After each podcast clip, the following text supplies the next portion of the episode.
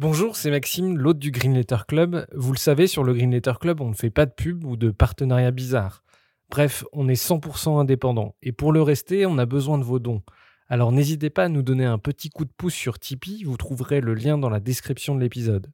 Et pour se financer, on organise aussi des fresques du climat ou de la biodiversité et des conférences sur les questions climatiques. Si ça vous intéresse, n'hésitez pas à nous écrire. Un grand merci du fond du cœur et bonne écoute.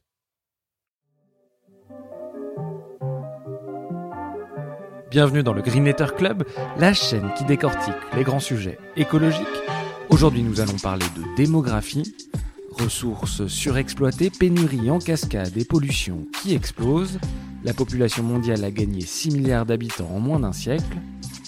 D'où cette question, sommes-nous trop nombreux sur Terre pour y répondre, nous recevons Emmanuel Pont, un ingénieur qui s'intéresse au lien entre écologie et démographie depuis quelques années et auteur de Faut-il arrêter de faire des enfants pour sauver la planète? Bonjour Emmanuel. Bonjour Maxime. Euh, vous êtes ingénieur et pas démographe, et donc vous n'aviez a priori aucun intérêt à vous pencher sur la question de la surpopulation et de son impact sur la planète. Vous venez pourtant d'écrire un livre passionnant sur le sujet, un livre qui lit euh, la question démographique à la crise écologique avec beaucoup plus de profondeur que les livres que j'ai pu lire sur le sujet jusqu'à présent. Première question, comment vous êtes venu à vous intéresser à la question démographique et, est-ce que vous pouvez nous raconter votre parcours et comment vous êtes venu à ce sujet? Eh ben, Écoutez, je vais vous dire un petit peu par hasard. Euh, je pense que comme beaucoup de gens, le sujet de l'écologie m'est tombé sur la tête il y a quelques années. Euh, il se trouve qu'à ce moment-là, euh, mon travail ne marchait pas très bien, j'avais un peu de temps euh, et je me suis, euh, j'ai suivi mes penchants d'ingénieur en me disant euh, je vais euh, creuser et réfléchir. Et un des premiers sujets sur lequel je suis tombé, qui a l'air à la fois très important et à la fois tabou avec beaucoup de guillemets, c'est ce sujet de la population. Et évidemment, bah, quand on regarde la population humaine, l'histoire de la population humaine, bah, ça, ça, ça s'envole. Euh, il y a des chiffres qui circulent comme quoi euh, faire un enfant serait euh, la pire chose qu'on pourrait faire pour le climat. comment ça se fait qu'on n'en parle pas tant que ça et, bah, qu'est-ce qu'il y, a derrière? Et à ce moment-là, je me suis dit, bah, je vais faire ce que j'aime bien faire, je vais faire le rat de bibliothèque, je vais chercher, je vais me poser des questions, je vais lire la littérature et je vais écrire un blog de vulgarisation sur ces sujets-là. Et donc mon premier sujet, ça a été euh, ce sujet de la démographie qui m'a pris euh, quelques mois d'études en fait, et où je me suis rendu compte que, euh, alors d'une part c'est pas si tabou que ça parce que c'est un sujet qui revient constamment.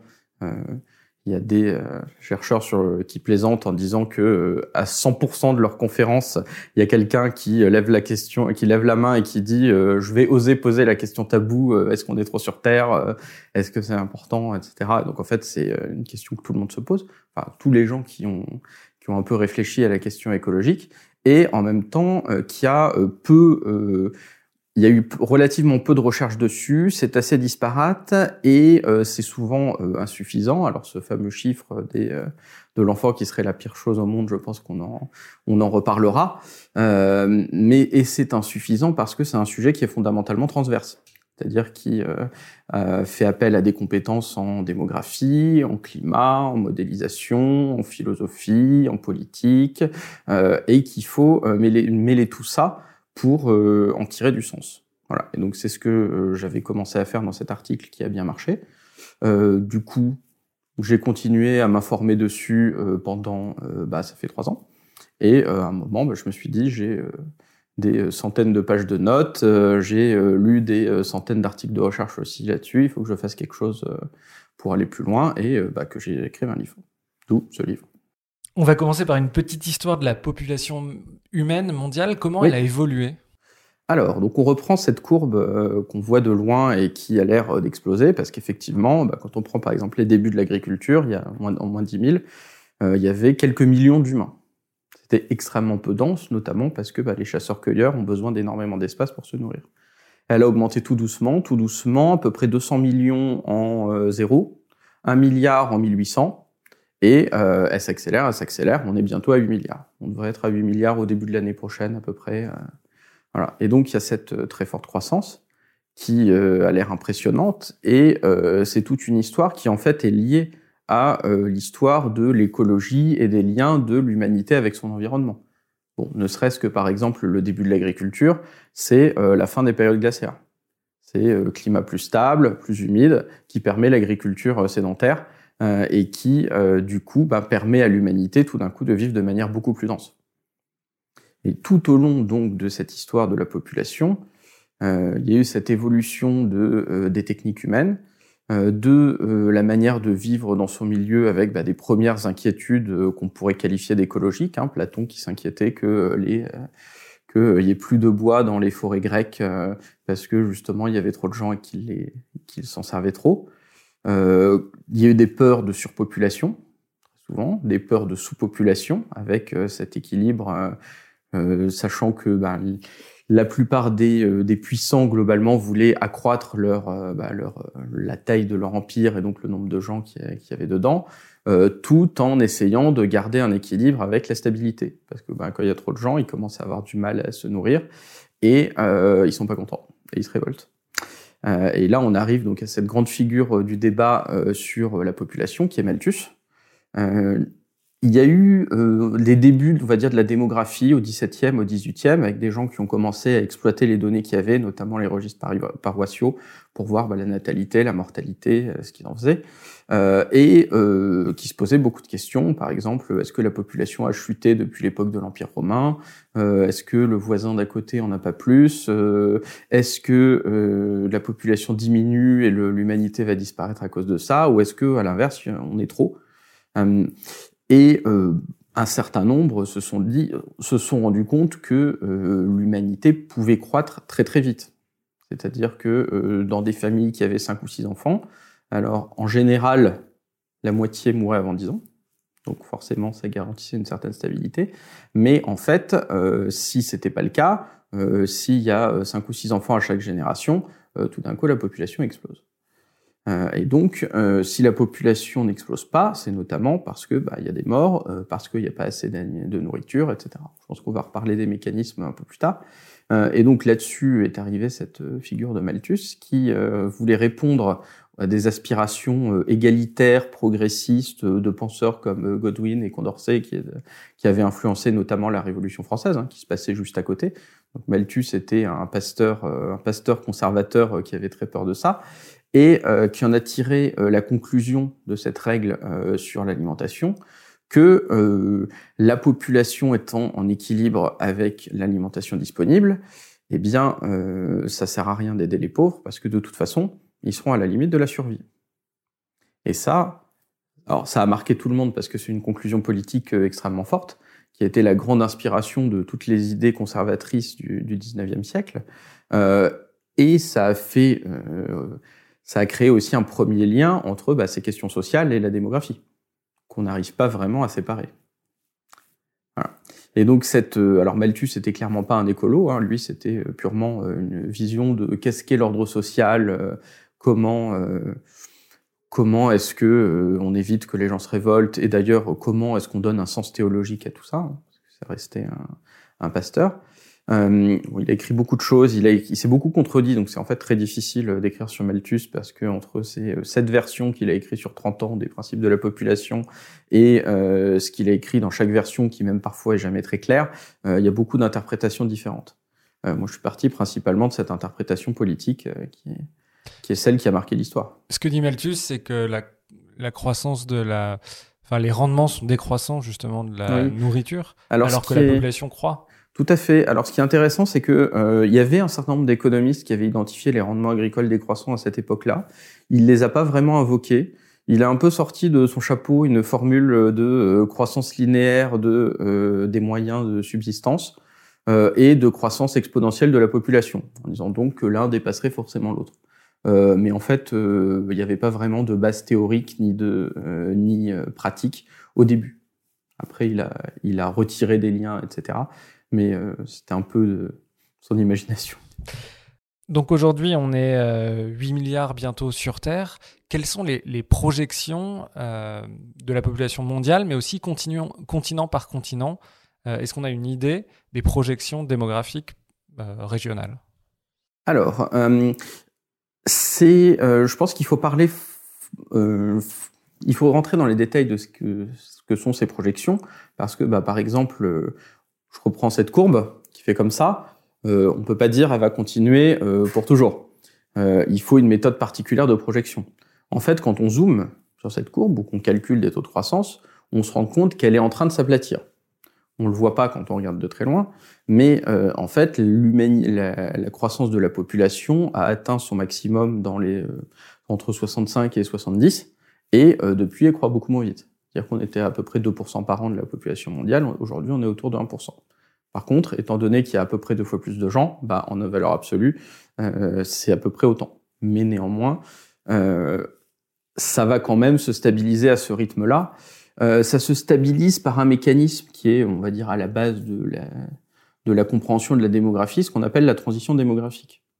Donc quand on revient euh, au monde pré-Malthus, dans le monde de l'ancien régime et auparavant, beaucoup de gens meurent, beaucoup de gens naissent, et à l'arrivée, il y a une sorte d'équilibre qui est qui est entre les deux et qui fait que la population du coup n'augmente que euh, très lentement et euh, quand elle augmente trop vite, eh ben elle est rattrapée par euh, les famines, par les maladies, etc. Là-dessus, il y a un certain nombre de mécanismes qui viennent s'ajouter, c'est-à-dire que contrairement à cette vision de, de l'humain comme des lapins qui se reproduisent et qui laissent la mortalité gérer, en fait, les sociétés humaines euh, ont été globalement euh, plutôt conscientes de ce genre de mécanisme euh, et ont mis en place un certain nombre de règles pour limiter ça. Donc, par exemple, ce qui se passait en Europe, c'est que on pouvait se marier uniquement quand on avait les moyens de d'alimenter sa famille. C'est-à-dire quand on était un fermier, bah, par exemple quand on avait hérité la ferme de ses parents. Et donc au XVIIIe siècle, par exemple en France, les gens se mariaient tard mariés vers 27 euh, ou 30 ans euh, parce que euh, ils attendaient d'hériter. Et donc ça limite pas mal le nombre d'enfants parce que bah, forcément ils n'ont pas d'enfants avant le mariage. Voilà. Et donc en fait, quand on regarde toute l'histoire du monde, il y a plein de mécanismes différents euh, qui peuvent être plus ou moins sympas. Hein. Ça peut être les infanticides, euh, le suicide des personnes âgées, enfin des choses comme ça, euh, qui font que la population s'adapte à ces contraintes et aux contraintes de son milieu. Euh, il s'est passé donc euh, bah, à partir de l'époque de Malthus, hein, il s'en est pas trop rendu compte euh, au début, mais c'était les débuts, une baisse assez forte de la mortalité, liée notamment bah, au progrès de l'hygiène, à la diversification de l'alimentation, notamment la pomme de terre, le maïs qui, qui, était, qui sont arrivés en Europe au XVIIIe siècle. Euh, les débuts de la médecine, etc. Tout ça qui ont baissé fortement la mortalité, qui en particulier était une mortalité d'enfants qui était de sous-nutrition ou de maladies infectieuses, etc ou de manque d'hygiène euh, qui se traitaient plutôt facilement. Euh, et donc à ce moment-là, bah, quand euh, la natalité, la mortalité sont proches, la population est, la population est à peu près stable, puis la mortalité chute et la natalité chute pas tout de suite. Et donc là, tout d'un coup, la population grandit. Donc elle s'étend de manière beaucoup plus rapide et la mortalité, pareil, met un certain temps à le rattraper. Alors, c'est un phénomène qui est très intéressant parce qu'en fait, il se produit partout dans les grandes lignes, sauf que quand on regarde le détail, euh, il est très différent en fonction des pays. Par exemple, la France a été le premier pays au monde à faire sa transition démographique, euh, qui a commencé dès le début du XVIIIe siècle, notamment parce que c'était très dense. En France, enfin, la France était un quart de la population européenne en 1800. Il y avait 20 millions d'habitants. C'est énorme par rapport, euh, par rapport au reste. Et donc là aujourd'hui, la plupart des pays occidentaux et des pays riches ont fait leur Alors, transition eux, ils ont fini, c'est-à-dire que euh, ils sont allés donc à des rythmes différents. Euh, la mortalité a atteint euh, est redescendue et aujourd'hui d'ailleurs dans beaucoup de pays euh, la mortalité est au-dessous de euh, la natalité est au-dessous de ce qu'il faudrait pour stabiliser la population. Alors c'est ce fameux seuil de 2,1 dont on entend parler euh, souvent qui est le seuil des renouvellements des générations. Euh, qui dit que bah, si vous voulez euh, avoir une autre génération depuis la vôtre, alors d'une part, il y a un peu plus de garçons qui naissent que de filles, donc il faut 2,05 naissances, et après, il y en a un petit peu qui meurent avant de pouvoir faire des enfants. Voilà. Donc il faut 2,1 enfants par, euh, par couple. Et euh, beaucoup de pays, du coup, sont en dessous parce que, bah, en fait, il n'y a aucune raison que euh, ça reste exactement à ce niveau-là. Et donc euh, aujourd'hui, les grandes contraintes, par exemple, les grands facteurs, c'est bah, est-ce que c'est cher de se loger? Oui. Euh, est-ce que c'est compliqué d'élever ses enfants? Est-ce que euh, euh est-ce qu'il y a des aides? Euh, Quelles sont les politiques sociales pour en soutien à l'enfant ou au congé, etc. et donc il y a un équilibre qui se fait autour de ça.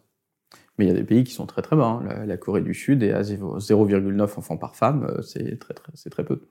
en Europe, l'Allemagne, la Russie. en Europe, alors l'Allemagne doit être à 1,3, quelque chose comme ça. La Russie est peut-être un petit peu au-dessus, mais la Russie a beaucoup chuté à l'époque de la fin de l'URSS et a un peu remonté depuis, mais c'est vrai qu'aujourd'hui, du coup, la population baisse.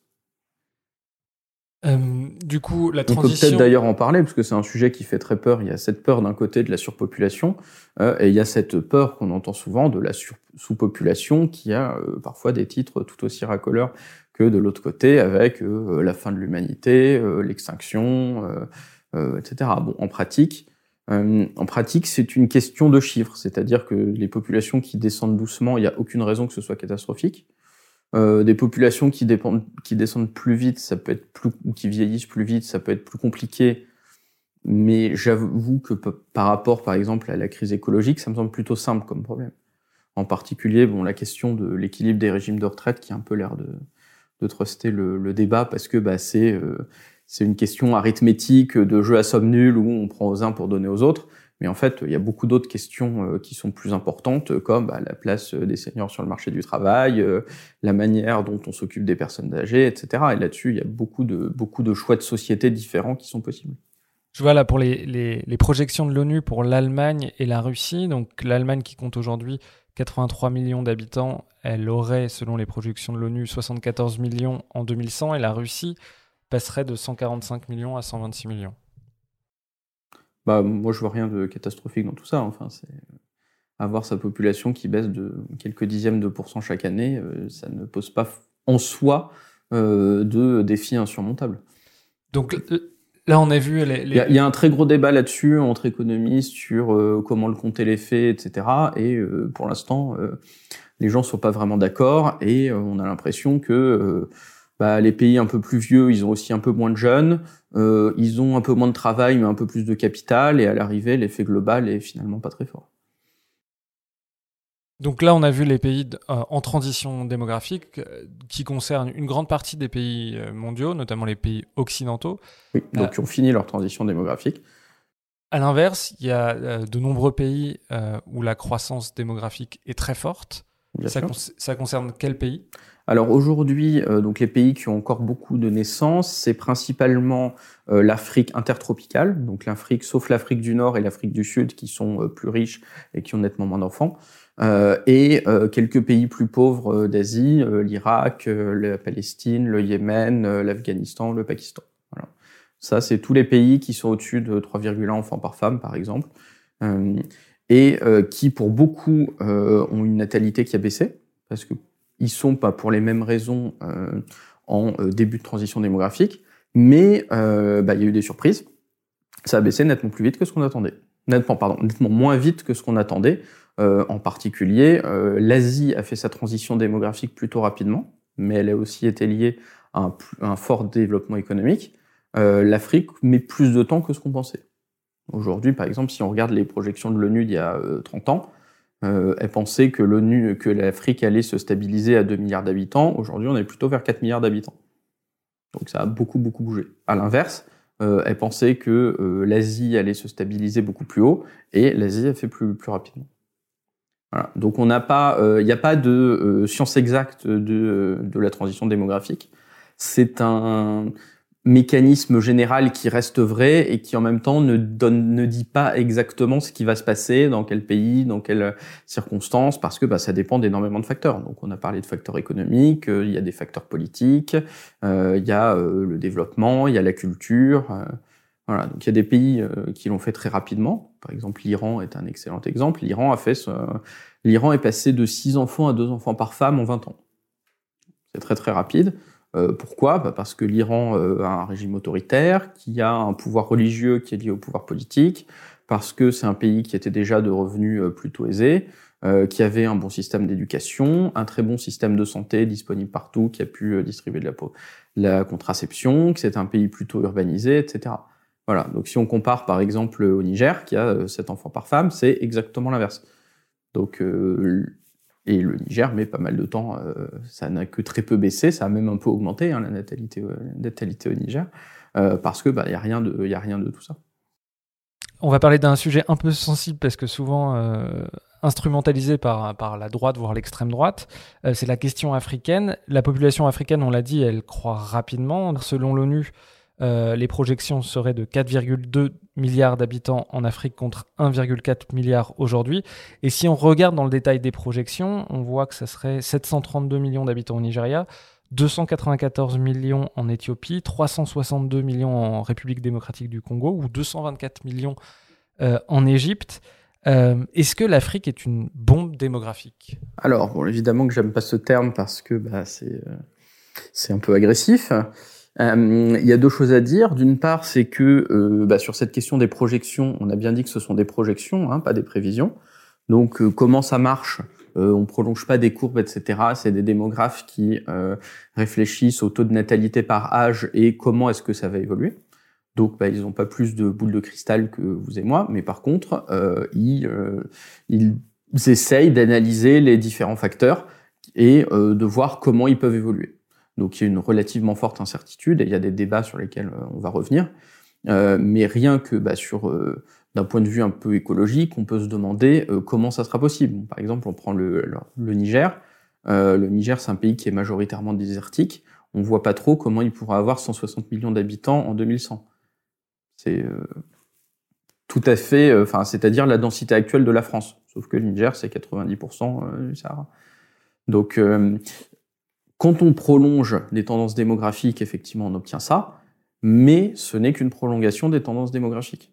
Euh, à un moment, ça va coincer. Donc, ça va coincer, bah, il y a des gens qui vont partir, euh, il y a des gens qui euh, auront moins d'enfants, il y a des gens qui vont mourir, et il y a des choses qui vont forcément s'adapter. et donc, il ne faut pas avoir cette vision de... Enfin, il n'y a, pas de, il a pas de destinée là-dessus sur le nombre de gens qu'il y aura. Il y a encore beaucoup de choses qui peuvent changer. Euh, et on le voit sur les différentes projections. Alors il y a, trois grands euh, organismes qui font des projections euh, sur de, démographiques. Donc il y a l'ONU qui sont celles les plus connues. On attend d'ailleurs les prochaines qui devraient sortir dans, pas très longtemps. On a l'IASA qui est un centre de recherche qui est notamment chargé de, qui fait aussi tous les scénarios SSP pour le climat. Donc on le connaît pas mal dans le monde de l'écologie. Et il y a l'IHME qui est un organisme de santé publique euh, américain. Et euh, ils ont en fait des très grosses différences euh, sur, bah, sur ces questions-là. Donc, par exemple, l'ONU voit la population mondiale se stabiliser autour de 11 milliards en 2100. les deux autres la voient plutôt autour de 9 milliards. Et elle voit plutôt son pic vers 2050, 2060, etc. Et donc là-dessus, bah, c'est les mêmes raisons que pour bah, le débat sur la transition démographique. C'est quels sont les facteurs d'évolution de la fécondité. Donc, par exemple, pour, euh, pour euh, l'IHME et l'IASA, euh, l'urbanisation est un facteur plus important que pour l'ONU, ou l'éducation aussi. Et donc après, bah, il y a des débats de statisticiens, de démographes sur à quel point est-ce que c'est important en soi, est-ce que c'est important uniquement en, cohésion avec d'autres facteurs, etc. Donc il n'y a pas de, il a pas de, il a rien qui est écrit là-dessus sur ce que sera la, la, population. Par contre, à très court terme, beaucoup de choses sont écrites parce qu'en fait, par exemple, la majorité des gens qui vivront en 2050, ils sont déjà nés et euh, ils vont pas mourir du jour au lendemain. Et les et pareil, les natalités ne n'évoluent pas extrêmement rapidement. C'est quelque chose qui a beaucoup d'inertie. La question, c'est est-ce que la pression démographique et la déplétion des ressources peuvent conduire à des guerres civiles. Je pense notamment à des pays comme le, Pakistan. Comment en 2050 le Pakistan pourrait accueillir 338 millions d'habitants? Euh, Est-ce que c'est crédible que des pays, euh, par exemple l'Égypte qui atteindrait en 2050 159 euh, millions d'habitants, l'Éthiopie 205 millions, alors que c'est des pays qui vivent sur un seul fleuve, le Nil, qui partagent les mêmes eaux?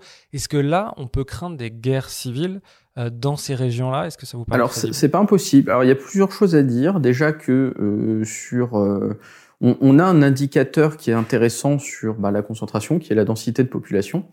Euh, Aujourd'hui, l'Afrique est très peu dense.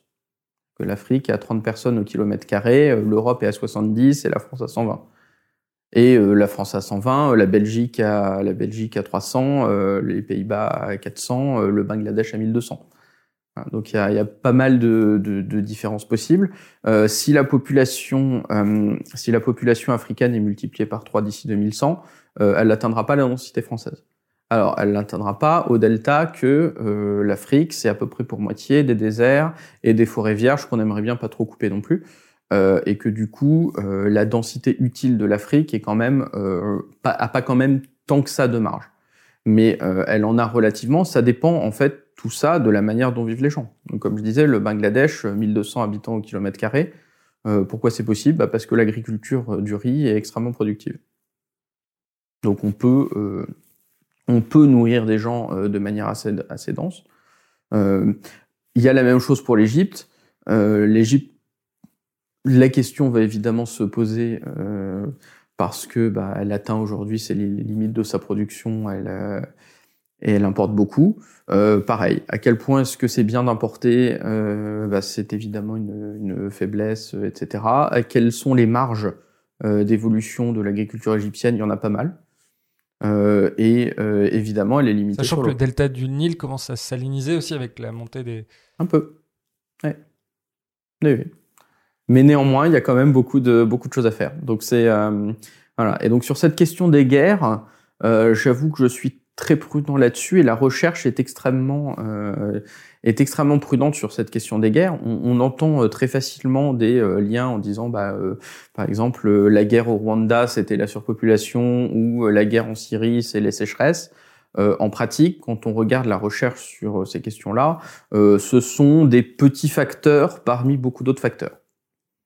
Voilà. Donc certes, ça des facteurs de risque, considérer que euh, la surpopulation ou euh, les sécheresses pour la Syrie ou autres sont le facteur principal, là c'est vraiment euh, s'avancer par rapport à la compréhension qu'on a du, sujet.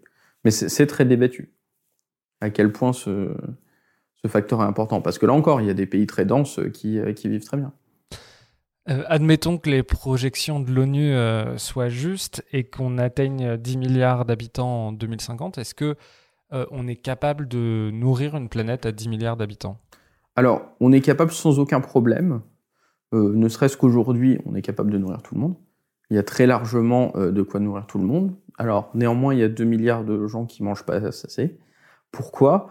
Eh bien, c'est une question politique et économique. C'est-à-dire qu'aujourd'hui, s'il faut résumer, c'est plus rentable de donner des céréales à nos animaux d'élevage ou à nos voitures que de les vendre aux miséreux du monde. C'est ça le problème de la faim dans le monde. C'est 50% de, des céréales qui vont aux animaux d'élevage, quelque chose? Oui, quelque chose, ouais, à peu près. C'est ça. Mais on a, on a déjà aujourd'hui très largement, et même en 2050, et même si on rajoute la contrainte d'avoir une, une, agriculture qui est écologique, euh, c'est-à-dire euh, qui limite fortement euh, ses gaz à effet de serre, sa consommation d'eau, euh, son utilisation des terres, etc., on a en fait énormément de marge. Euh, et on a là-dessus deux chiffres qui écrasent un peu le reste. Il y a la viande, parce que bah, donner de, des céréales à des animaux d'élevage, c'est on divise à peu près par 10 euh, l'efficacité du système alimentaire, euh, et le gaspillage, parce qu'on gaspille à peu près la moitié de euh, tout ce qu'on produit. Que ce soit euh, plutôt au début de la chaîne dans des pays pauvres où il y a des problèmes de conservation, ou en fin de la chaîne dans des pays plus riches où juste on jette beaucoup de nos assiettes ou de nos frigos. Donc en fait, il y a une marge gigantesque pour nourrir tout le monde, et même nourrir tout le monde de façon écologique. Alors, elle n'est pas simple. Il y, a beaucoup de, il y a beaucoup de choses à faire pour y arriver de manière écologique, mais euh, la question, elle est d'abord bah, politique et économique de comment on, comment on veut y arriver.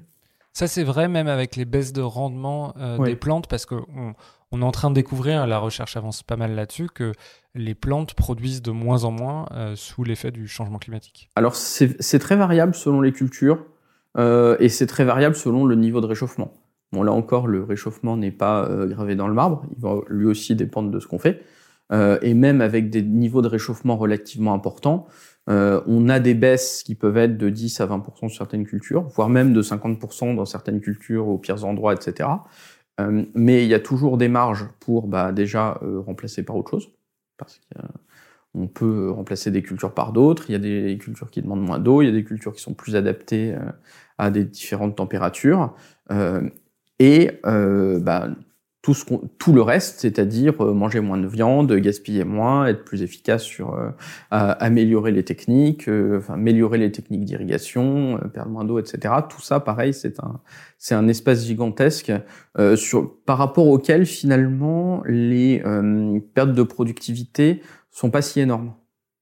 C'est-à-dire que si je vous dis à la louche euh, un monde réchauffé à 2-3 degrés, il va perdre 10 ou 15% de rendement agricole. Euh, bah, par rapport au fait qu'on gaspille 50% de la production, c'est finalement, alors c'est pas du tout négligeable, hein, mais il y a beaucoup de marge à côté. Une autre question sur les conséquences euh, de l'homme sur la planète. Il y a deux sujets. Il y a d'abord les gaz à effet de serre et les limites planétaires. On va parler d'abord des gaz à effet de serre. Plus on est nombreux, plus on émet de gaz à effet de serre parce que plus on consomme, plus on se nourrit, plus on s'habille, plus on prend des transports. C'est aussi simple que ça? Alors, je sais pas si c'est. Alors, je pense que si on était moins nombreux, on prendrait à peu près autant de transports, euh, on consommerait autant, voire sans doute plus. Parce qu'en fait, beaucoup de choses bah, dépendent de, la densité d'éléments culturels qui sont liés à ça. Euh, effectivement, toute chose égale par ailleurs, on peut se dire que euh, les, euh, toutes les pollutions de l'humanité sont proportionnelles au euh, nombre, euh, au nombre d'humains. Ça, c'est une première approche. Et c'est vrai qu'à court terme, quand on regarde les évolutions, les statistiques, etc., c'est vrai. par exemple, si demain il y a 10% de personnes en plus en France, les émissions de CO2 en France vont à peu près faire plus 10%. Et ça, c'est plutôt vérifié à court terme dans tous les pays. quand on a des évolutions plus importantes et à plus long terme, c'est en fait beaucoup plus difficile à dire. Donc l'exemple que j'aime bien là-dessus, c'est euh, le, scénario Thanos. C'est euh, qu'est-ce qui se passe si on divise euh, la population par deux? Demain, hop, on supprime une personne sur deux au hasard. que se passe-t-il? Alors à très court terme, effectivement, on va diviser certaines choses par deux. Il y en a qui vont être mieux, où il y aura sans doute moins de pollution, parce que par exemple, on se rend compte qu'on va avoir des certains modes de production bas carbone ou autres comme euh, les barrages ou autres qui, euh, qui vont permettre de. qui auront plus de poids dans, dans les émissions. et il y en a d'autres qui vont être pires parce qu'en fait, les gens vont évoluer. C'est-à-dire que est-ce qu'on va par exemple exactement fermer la moitié des puits de pétrole dans ce monde où il y a deux fois moins de gens? Bah, Pas forcément. Le, la consommation de pétrole va évoluer. Il y a une courbe offre-demande du pétrole. Euh, et euh, selon ce qui se passe, selon euh, les revenus des gens, selon ce qu'on a envie de faire, et eh ben, ça se trouve, on ira tous en week-end à Ibiza. Les week-ends. Parce qu'il y aura beaucoup de pétrole. Et si ça se trouve aussi, dans ce monde-là, eh ben, on se dira, bah, c'est bon, on n'a plus besoin de faire grand-chose pour le climat parce qu'on vient de gagner un certain temps, ça sera le problème des suivants. Bon, il se trouve que c'est ce qu'on a fait jusqu'ici, hein, donc c'est pas, c'est pas improbable. Et il y a des choses encore plus long terme qui vont évoluer. Par exemple, euh, on se rend compte que euh, entre l'Europe et les États-Unis, pour un niveau de vie très proche, c'est deux fois plus d'émissions.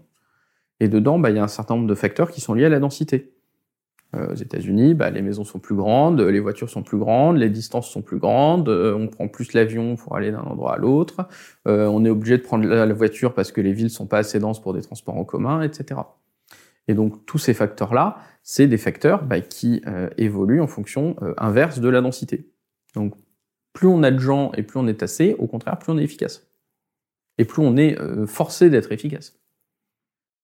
Et donc ce monde où on a deux fois moins de gens, il y a de très nombreuses raisons de penser qu'il n'y aura pas deux fois moins de pollution.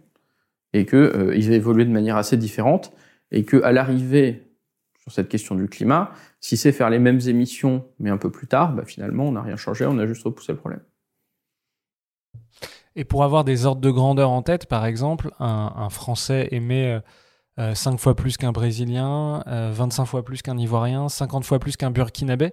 Il y a aussi la population, ne... enfin, c'est plus la question des émissions de gaz à effet de serre, elle est plus liée au niveau de vie qu'à la Alors, population. Aujourd'hui, effectivement, par rapport à à la, à la lenteur d'évolution de la population, euh, les euh, différences de niveau de vie sont énormes.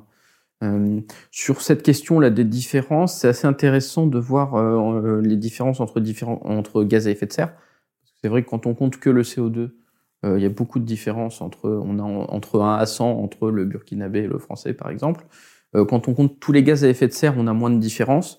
mais c'est aussi du méthane qui a des effets purement à court terme Bon, donc on rentre dans les débats sur les manières de compter les différents gaz. Bon, c'est pas le c'est pas le sujet aujourd'hui, mais par exemple moi tout ce que j'ai compté pour mes parce que j'ai fait un certain nombre de calculs dans le livre sur les évolutions à long terme, c'est uniquement le CO2.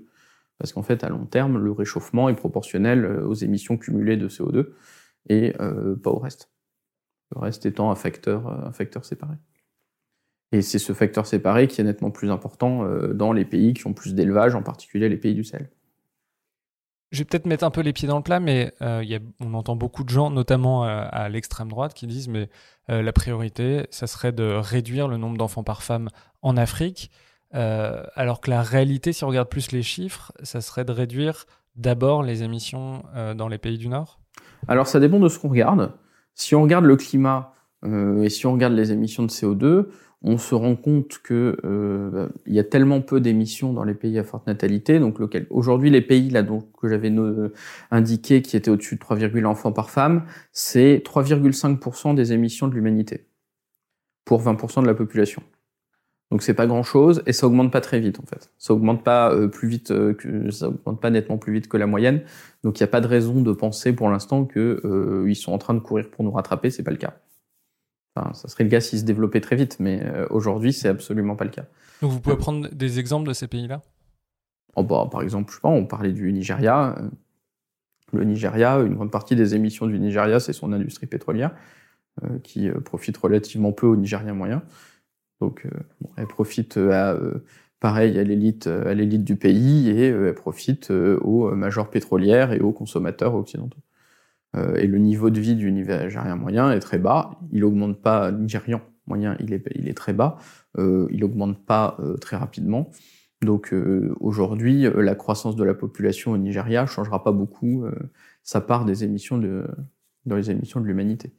Aujourd'hui, la grande majorité des émissions, elles sont dans des pays qui ont très peu d'enfants. Et voilà, c'est chez eux qu'il faut qu'il faut réduire. Alors on pourrait se poser la question, euh, est-ce qu'il faut réduire la population du coup dans les pays riches? Et donc là-dessus, j'ai fait bah, un certain nombre de calculs. Par exemple, qu'est-ce qui se passerait si euh, on euh, instituait demain l'enfant unique en France? Alors l'enfant unique, alors il y a plein d'enfants uniques différents déjà, c'est assez, assez, intéressant. l'enfant unique en Chine, c'était entre 1,5 et 2,5 enfants par femme. Voilà, qui n'était pas très unique. Euh, au delta des chiffres chinois qui sont compliqués à, analyser parce qu'ils sont pas toujours très fiables là-dessus. Mais euh, il y a plein de manières différentes de faire l'enfant unique. Euh, quand on fait de l'ingénierie sociale de ce genre, bah, le diable est toujours dans les détails sur comment comment on choisit de le faire, sur qui ça s'applique, quelles sont les exceptions, est-ce qu'on paye, etc. La Chine a très vite rajouté des exceptions pour éviter les pires abus. donc si on fait un enfant unique vraiment dur en France demain, euh, il faut attendre 2100 pour diviser la population par deux. C'est très très lent. Est-ce qu'il y a une inertie ah bah, Il y a une inertie, tout simplement. Les gens vivent 80 ans, donc euh, en moyenne. Donc euh, forcément, bah, les gens qui naissent aujourd'hui vont mourir en 2100.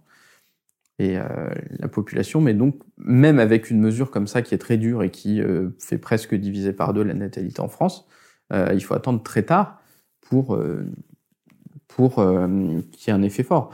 Euh, évidemment, l'objectif climatique à côté, c'est 2050. Euh, L'idée, c'est 1,5 euh, degré, c'est à peu près atteindre la neutralité carbone en 2050.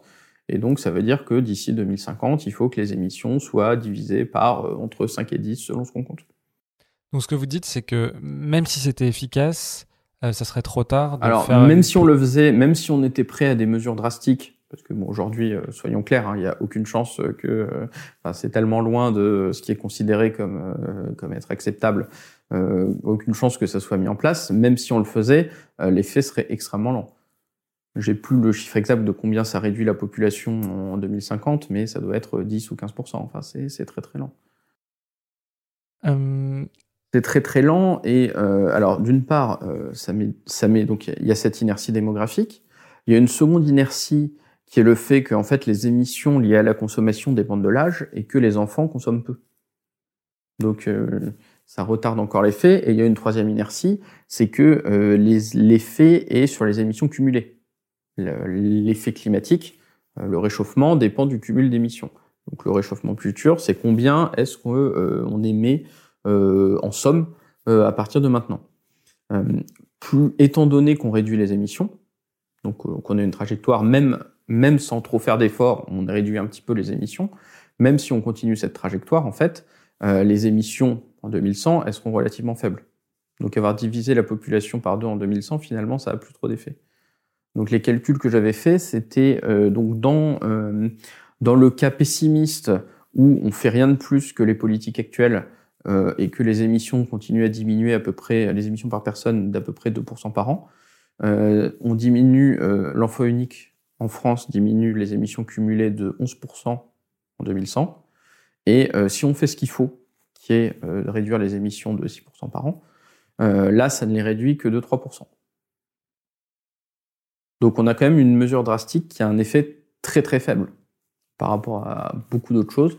Alors c'est pas l'objet, euh, je pense, euh, aujourd'hui, mais euh, il y a énormément de politiques possibles pour à la fois décarboner l'économie, faire décroître l'économie, circulariser notre société. Enfin, beaucoup de choses qui sont pas toujours confortables, mais qui sont moins contraignantes que d'interdire d'avoir plus d'enfants.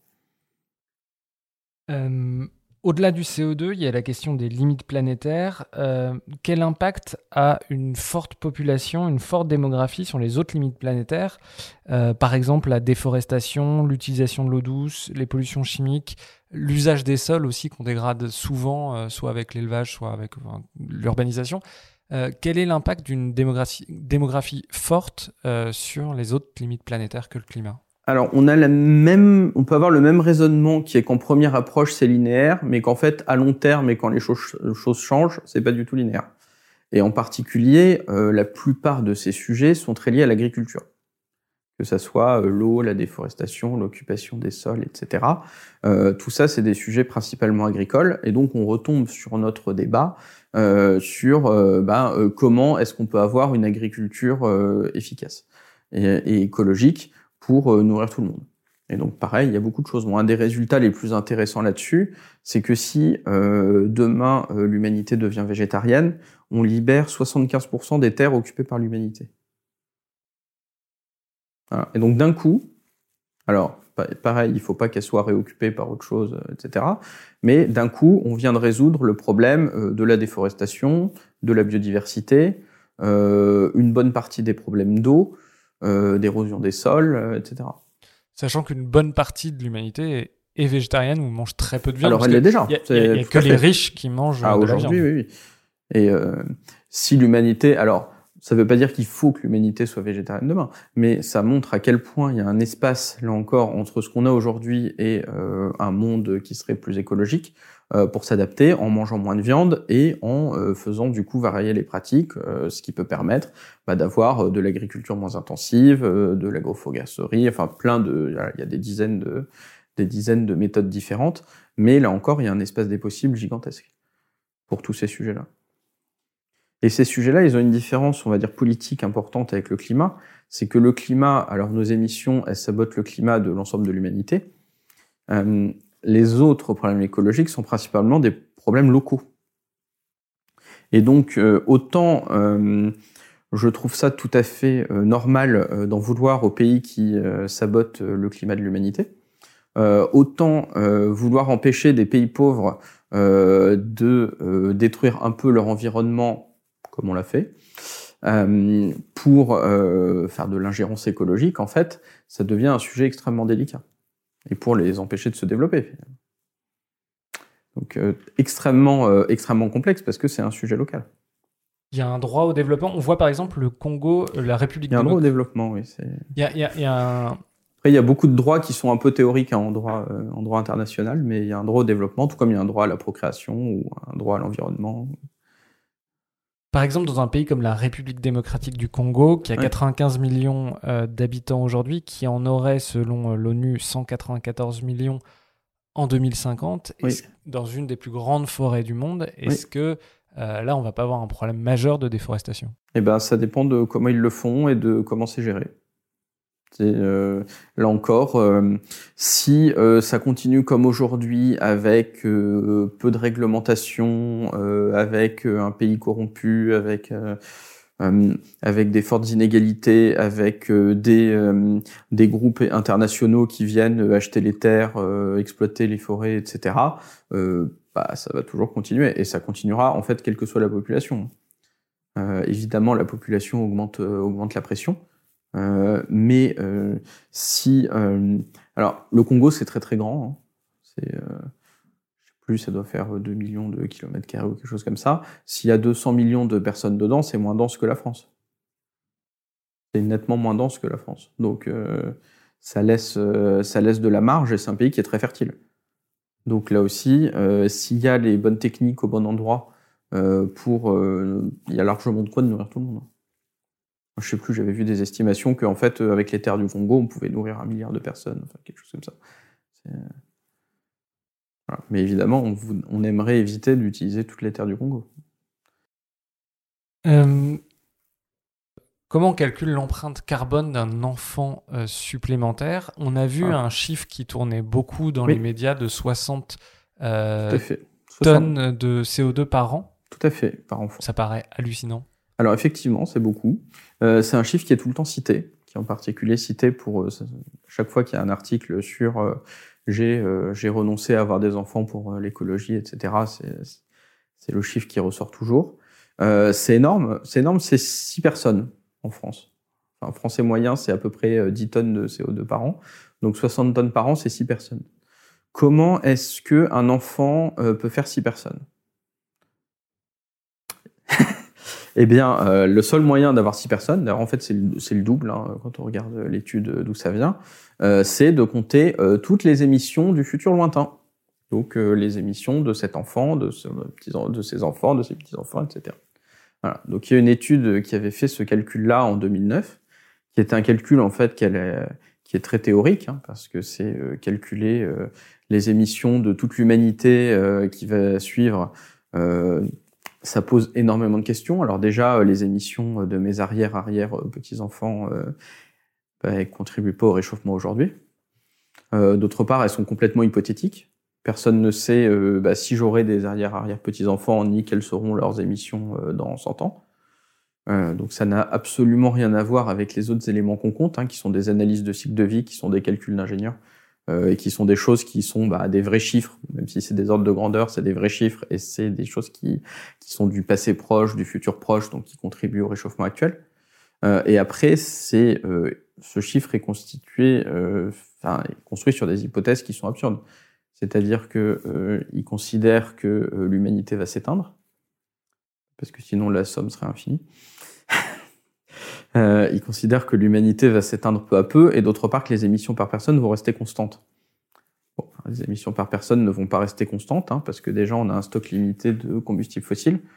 Euh, d'autre part, euh, si les émissions restent constantes pendant quelques siècles, euh, on aura quelques petits problèmes d'habitabilité de la planète. Donc, donc ce, ce, chiffre est absurde. Enfin, c'est on va dire, c'est un calcul extrêmement théorique euh, et qui n'aurait jamais dû se retrouver comparé avec des analyses de cycle de vie de euh, ce que ça ferait de prendre une voiture, un avion ou de manger un steak. Voilà. Donc malheureusement, euh, maintenant il est dans la nature et il est cité par tout le monde, mais euh, il n'aurait jamais dû être cité, il n'aurait jamais dû être repris euh, pour ça. Donc moi j'ai calculé une version alternative. Hein. Alors ce chiffre il pose plein de questions éthiques de est-ce qu'on est responsable des émissions de ses enfants, etc. ce qui pose le moins de questions, euh, c'est de considérer qu'on est responsable des émissions de ses enfants pendant qu'ils sont euh, dépendants, donc à la louche leurs 20 premières années, et pas pour la suite. Donc si on compte euh, les émissions sur leurs premières années, si on compte aussi que ces émissions baissent, parce que bah, d'une part elles baissent dans la société, on a des objectifs, et quand on est, quand on passe sur la question individuelle, on peut dire on peut même faire plus que la société. Si la société fait que 3% par an, euh, on peut euh, se serrer un peu plus la ceinture, euh, alors selon les gens, les, les, les, contextes, etc., et faire 6% par an, qui est l'objectif idéal. Et donc si on rajoute cette trajectoire, j'arrive à autour de une tonne par an. Voilà. Donc c'est, alors c'est pas entièrement négligeable, et à la fois ça n'a rien à voir en termes d'ordre de, de, grandeur. Un aller-retour Paris-New York, c'est 2 tonnes pour donner. Voilà. Ouais. Donc c'est c'est non nul parce que bah, cet enfant, il va falloir le nourrir, le loger, l'habiller. Enfin, c'est euh, forcément, un être humain aura toujours un impact qui sera pas entièrement nul, et c'est relativement faible. Donc moi, ma conclusion, c'était que, étant donné que c'est faible, bah, il n'y a pas de raison d'avoir des contraintes sur les gens, et il n'y a pas de raison d'avoir particulièrement de culpabilité ou autre si bah, on essaye de de vivre de façon plus écolo et euh, donc euh, pour soi-même et pour la société, donc pas uniquement d'un point, de vue consommateur. Donc pour vous, on n'a pas besoin parce que le titre de votre livre c'est faut-il arrêter de faire des enfants? Voilà. Bon alors quand on fait quand on met un titre avec une question, la réponse c'est toujours pas vraiment ou c'est compliqué ou etc. Euh, la réponse c'est non. Alors évidemment ça a l'air absurde parce que euh, tout le monde ne doit pas arrêter de faire des enfants sinon l'humanité s'éteint et ça alors, il y a des gens qui le proposent, mais bon, c'est très, c'est niche. Euh, mais euh, même pour les gens qui veulent euh, faire des efforts pour l'environnement euh, sans viser l'extinction de l'humanité, c'est pas quelque chose de très important. Je pense pas que ce soit une priorité, et je pense qu'il y a beaucoup d'autres priorités, en particulier bah, tout ce qui bloque aujourd'hui la transition démographique, qui sont plus des questions d'ordre politique, alors que cette question de l'enfant, c'est un vrai renvoi à votre responsabilité personnelle ce que vous faites, c'est vous euh, ou l'individu consommateur, etc. Euh, alors, je, voulais parler aussi des, politiques antinatalistes qui ont été mises en place, euh, discuter aussi de leur efficacité. On l'a un peu fait tout à l'heure, mm. mais donc la grande politique, celle qui est connue, c'est la politique de l'enfant unique. Est-ce qu'elle a été efficace et quels sont les côtés sombres de la politique de l'enfant unique qu'on n'a pas toujours à l'esprit? Alors, euh, déjà, euh, dans l'histoire de, la, politique de l'enfant unique, on oublie souvent la politique des deux enfants qui est arrivée avant, et qui a été extrêmement efficace. C'est-à-dire que en 10 ans, euh, le taux de fécondité chinois est passé de 5 à 2,5 enfants par femme. C'était lui aussi plutôt coercitif, c'est-à-dire qu'il y avait des, amendes, des, conditions pour avoir certains emplois, pour être promu dans le, au parti, etc., en fonction du nombre d'enfants. Euh, et euh, ça a très bien marché, mais le euh, Parti communiste chinois, influencé notamment par des penseurs occidentaux sur de la justement de la surpopulation, s'est dit que c'était pas assez, parce qu'il y a eu alors il y a eu encore avant par Mao une politique très nataliste, ce qui fait que la Chine a eu beaucoup beaucoup d'enfants. et à un moment ils se sont dit oulala, ça va exploser. Et donc, il y a eu cette politique des deux enfants qui est arrivée, et ils se sont dit, il faut freiner encore plus fort, et donc il y a cette politique de l'enfant unique qui est arrivée. Euh, donc la politique de l'enfant unique, qui date de 79. Euh, et euh, donc ça a été des, des amendes très fortes ou autres pour les gens qui avaient au-dessus d'un enfant. Ce qui est intéressant, c'est qu'en fait, il y a eu, il y avait une marge d'application relativement importante à l'échelon local, parce que bah, qui euh, nuançait un peu la dureté de cette politique, et que très vite, pour éviter les principaux abus, donc par exemple les, euh, les meurtres de petites filles et autres, il y, a eu des il y a eu plein d'exceptions qui sont arrivées. Donc par exemple, dans les campagnes, les gens qui avaient une fille en premier enfant pouvaient avoir un deuxième enfant. Euh, et donc c'est pour ça que bah, ce, cette politique de l'enfant unique, en fait, elle n'a jamais été vraiment enfant unique, elle a été entre 2,5 et 1,5 enfants par femme. Et on se pose toujours la question de son efficacité. Alors le, Parti communiste donne des chiffres très importants, il dit 400 millions de naissances évitées, etc. C'est probablement grossièrement, exagéré. Euh, si on prend en compte la politique des deux enfants, c'est pas un mauvais ordre de grandeur. Après, c'est toujours difficile de savoir ce que ça aurait été autrement, parce que bah, la Chine a aussi connu euh, une révolution économique à ce moment-là. Euh, et quand on regarde des pays voisins bon, qui étaient un petit peu plus riches, euh, mais euh, qui qui n'ont pas eu cette de politique de politique antinataliste de ce genre, et ben en fait la natalité y a baissé à peu près au même rythme. Et donc quel a été le delta de la politique de l'enfant unique Et ben on le sait pas trop. C'est il est probablement pas si important que ça, sans être sans être nul. Euh, après, il a évidemment donné lieu à plein d'abus. Donc, euh, il y a eu, euh, les abus directement de l'État, donc un certain nombre de stérilisations forcées, d'avortements forcés, le contrôle, le contrôle des femmes par le parti, etc. Et il y a eu les abus par les gens qui ont pour pour euh, suivre cette politique, bah, par exemple, euh, avait des faisait des avortements sélectifs euh, ou autres. Et donc on se retrouve par exemple en Chine avec des générations où il y a 15%, 15 de garçons en plus que de filles, alors qu'on s'attendrait à ce qu'il y en ait à peu près 5%. Ce que vous écrivez dans votre livre, c'est qu'on passe de 2 millions de stérilisations en 1971 à plus de 21 millions en 1983 par an. 21 millions de femmes stérilisées par an en 1983, c'est ça? Ouais, ça fait pas mal. Bon, alors il y a beaucoup de gens en Chine, mais néanmoins, euh, ça fait des. Dit autrement, c'est-à-dire qu'il y a eu des centaines de millions de femmes stérilisées en Chine. Oui. Oui. Alors, euh, plus ou moins contre leur gré, mais globalement euh, de manière forcée, oui. Et eh oui. Et il y a eu, alors la, Chine a évité en partie ça, mais dans la plupart des pays où il y a eu des politiques antinatalistes, il y en a eu plein d'autres. Hein, dans les pays récemment, il y a le, il y a l'Inde qui a aussi une histoire horrible de, de contrôle des naissances. Qu'est-ce qui s'est passé en Inde? Il y a le Pérou. Bah, en Inde, il y a eu un peu il y a eu pareil une peur de la surpopulation qui a été notamment euh, très inspirée par euh, en fait des bailleurs de fonds occidentaux, parce que l'Inde a beaucoup dépendu de l'aide au développement euh, et les ONG ou les organismes, nationaux qui y participaient considéraient que bah, l'Inde devait aussi faire des efforts pour réduire sa natalité en contrepartie de l'aide au développement. Donc euh, ils n'ont pas été très regardants sur ce qui se faisait. Euh, et euh, donc il y a eu des politiques de stérilisation forcée, pareil, où on demandait pas trop leur avis aux gens, ou qui étaient faites dans des conditions abominables, ou pour être pareil, pour être fonctionnaire, il fallait pas avoir plus de, deux enfants. pour être promu, enfin voilà ce genre de choses. Il y a eu un certain nombre de scandales là-dessus. Il y a une première, ministre indienne qui a qui a sauté sur cette question-là.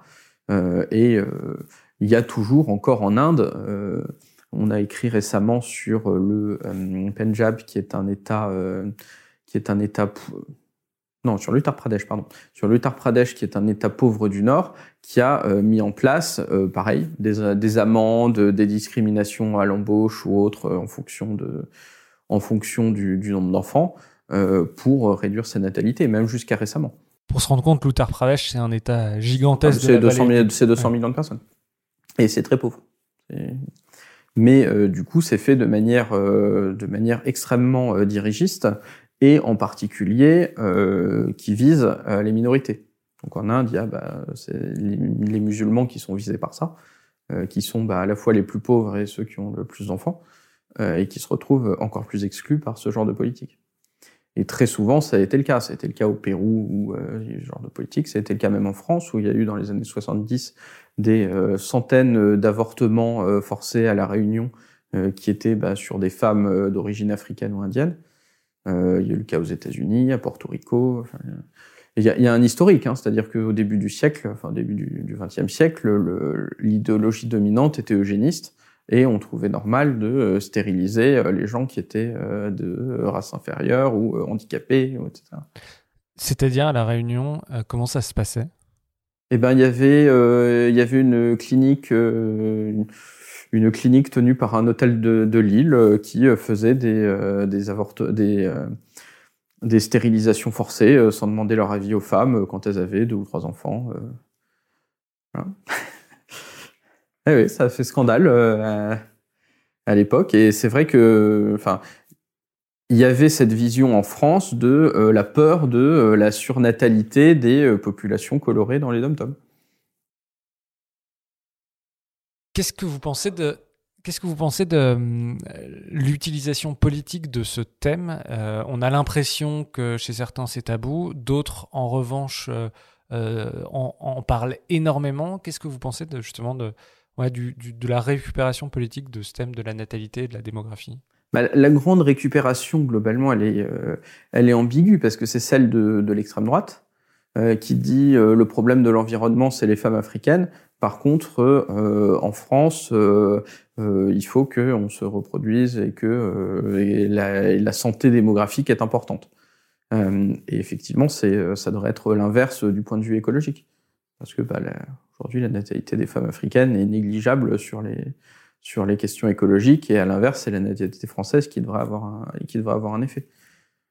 Mais euh, voilà, c'est un vrai deux poids, deux mesures euh, où euh, on veut contrôler la natalité des autres, mais par contre, chez nous, c'est sacré.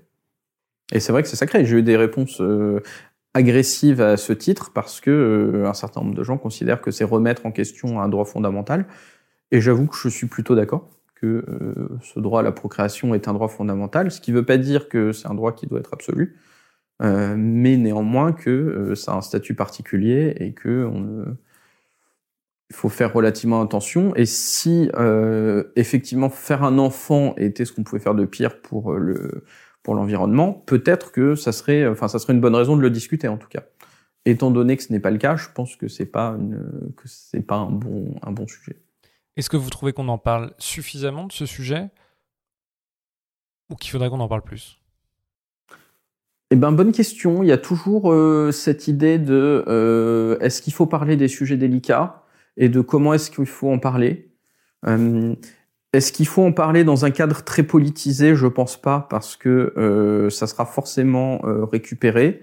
Est-ce qu'il faut en parler dans un cadre plus posé euh, plus euh, plus scientifique et en le prenant par le bout de la question euh, écologique plutôt que par le bout des droits ou de la discrimination ou autre qui est plus délicat.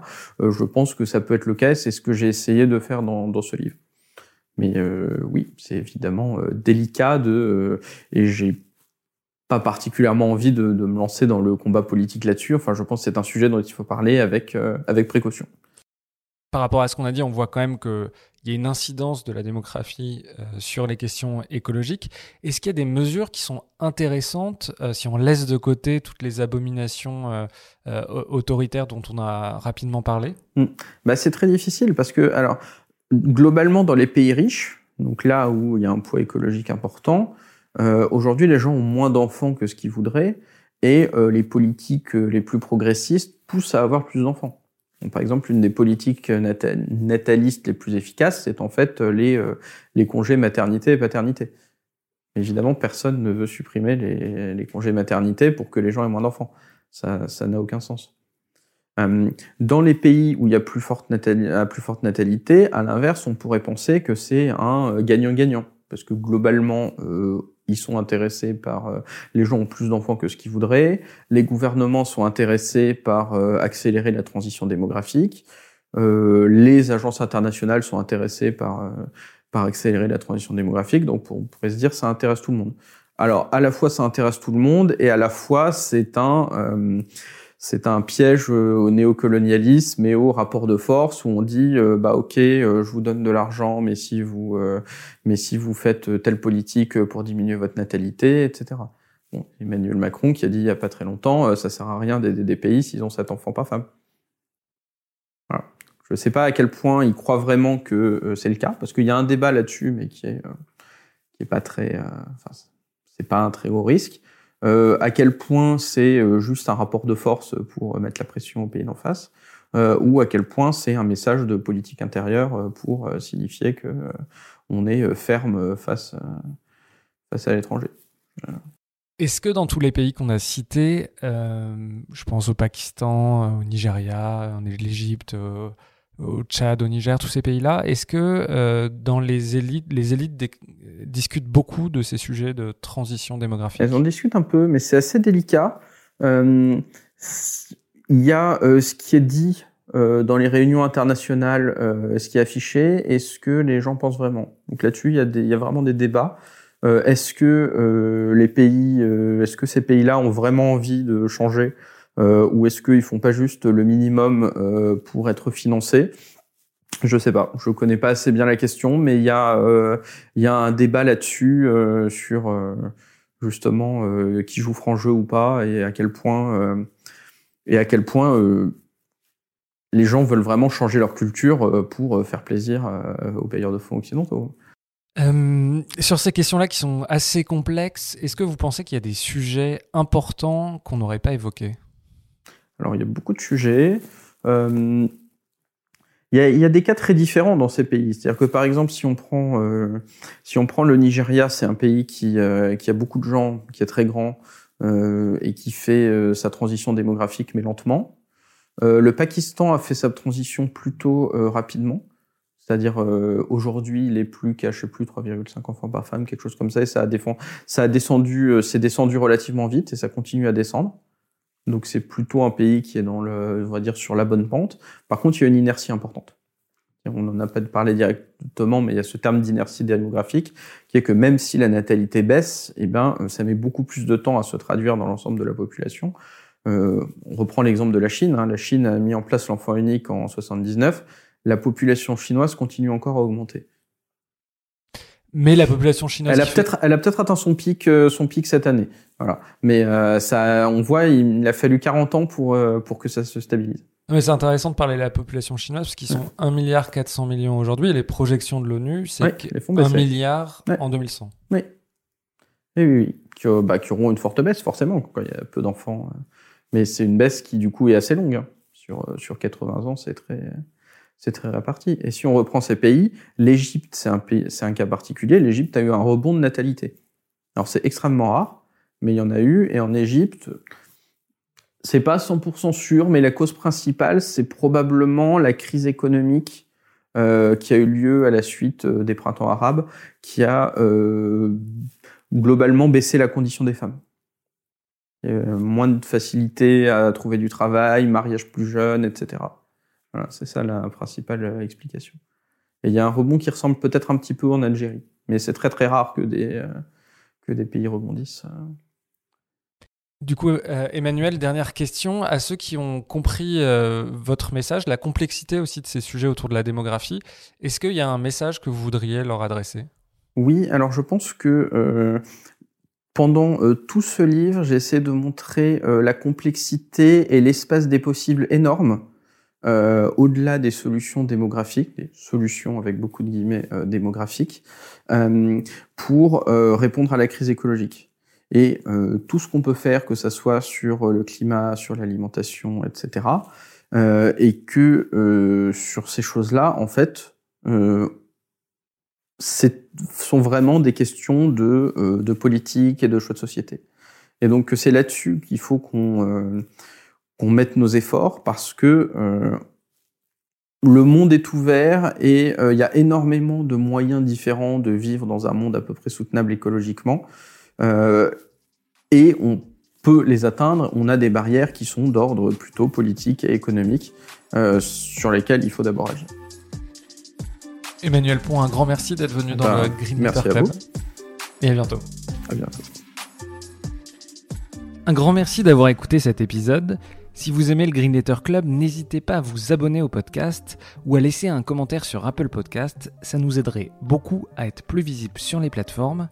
Nous n'avons aujourd'hui qu'une petite trentaine de commentaires alors que vous êtes des milliers à nous écouter chaque semaine. Un grand merci et à bientôt.